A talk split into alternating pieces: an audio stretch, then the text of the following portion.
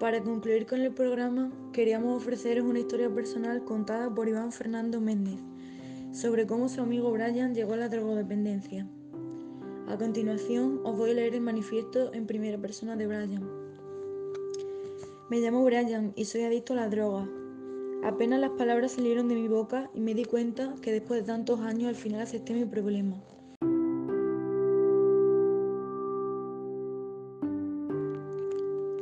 Problema que llegó a acabar con mi vida social, familiar y laboral. Casi me causa la muerte. Lo peor de todo es que no me daba cuenta. Empiezo a consumir droga desde muy joven. El primer cigarro de marihuana que acepté fue porque quería socializar con la gente de mi nuevo trabajo, que era mucho más joven que yo y no quería que pensaran que era un aburrido. Cuando llegué a casa se lo conté a mi novia, que en ese momento estaba viviendo con ella. Le dije que lo había hecho y se sorprendió mucho. Me dijo que le parecía una estupidez a estas alturas haber empezado a experimentar con las drogas. La verdad, yo pensé lo mismo, pero lo hecho, hecho estaba. En ese tiempo, cuando me inicié en la droga, me senté como un adolescente tratando de hacer nuevos amigos. Y la verdad es que me resultó. Mis nuevos amigos me invitaron a todos lados. Me incluían en todos los planes que hacían, pero claro, todo estaba relacionado con el consumo, pero no creí que fuera un grave problema. Yo siempre he sido muy solitario, pero eso tenía una explicación. Mis padres nunca me dejaban hacer nada. No podía salir y eso me, debilitaba en mi vida social. Porque aunque me invitaran a fiestas o a salir, nunca podía porque no me daban permiso. Aunque esto no lo decía porque me daba pena. Como les tenía que avisar de cada uno de mis movimientos y sobre todo mi madre era protectora, en el colegio por más que me esforzara en pertenecer a un grupo, nunca me salía. Me consideraban el raro, aunque no me rechazaban abiertamente, pero nunca me incluían en planes. Salida sin decir nada y ahora, la primera vez que me pasaba, me sentía libre.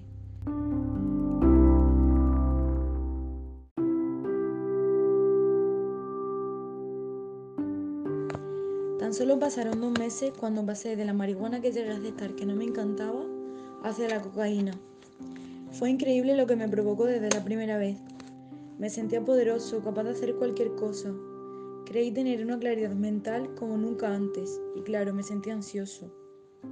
Yo pensaba que las personas que consumían cocaína solo les hacía falta una raya para experimentar los grandiosos efectos. Pero no, cada hora en esa fiesta tenía que volver a consumir para matar la sensación tan agradable que me provocaba. Al día siguiente fue un infierno. Tenía una especie de dolor en la cabeza, nariz y tenía un gusto amargo en la boca.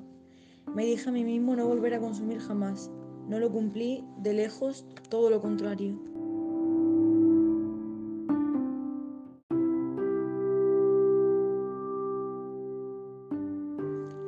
En el inicio de mi edición era consumidor, consumidor social. Solamente consumía en fiestas, reuniones o cuando iba de antro. Las primeras consecuencias las viví en mi casa, al principio mi novio no se dio cuenta, pero me reclamaba el hecho de que todos los fines de semana saliera de fiesta y que no hiciera cosas con ella. Mis padres también se quejaban de no salir con ellos los domingos. La verdad es que me sentía tan mal que me era imposible moverme de la cama. Luego vinieron los problemas de dinero. Mi esposa me preguntó que si lo, que estaba que si lo estaba pasando y yo la mentí. Le dije que cuando salía con mis compañeros de trabajo íbamos a lugares carísimos. No me dijo nada, la verdad es que mi explicación le resultó ridícula. Me preguntó si consumía droga y yo se lo negué. Un día al, volver de una fiesta a la madrugada empecé a sentir que me presionaba el pecho y de pronto quedé desmayado. Me había dado un pequeño infarto. Mis padres me llevaron de urgencia al hospital y fue cuando les confirmaron sus terribles sospechas. Su hijo tenía un grave problema de adicción. Cuando desperté y me enfrentaron aún, lo, lo seguí negando. Le dije que me metía coca ocasionalmente. En ese punto me di cuenta lo que había estado pasando en los últimos años. Todo fue horrible. No voy a decir que acabé muy mal ni que me enfrenté a una situación de riesgo. No hizo falta sin llegar a, a tanto. Había destruido mi vida, fue cuando tocó el fondo.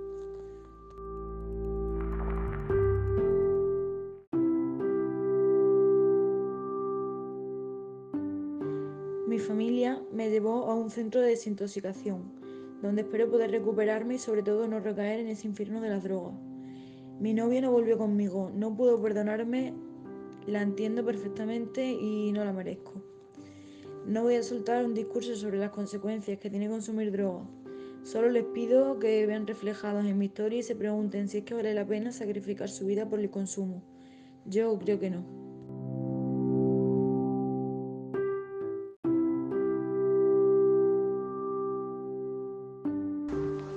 Hasta aquí nuestro programa. Muchas gracias por escucharnos. Esperamos que esta información os haya servido de mucha ayuda.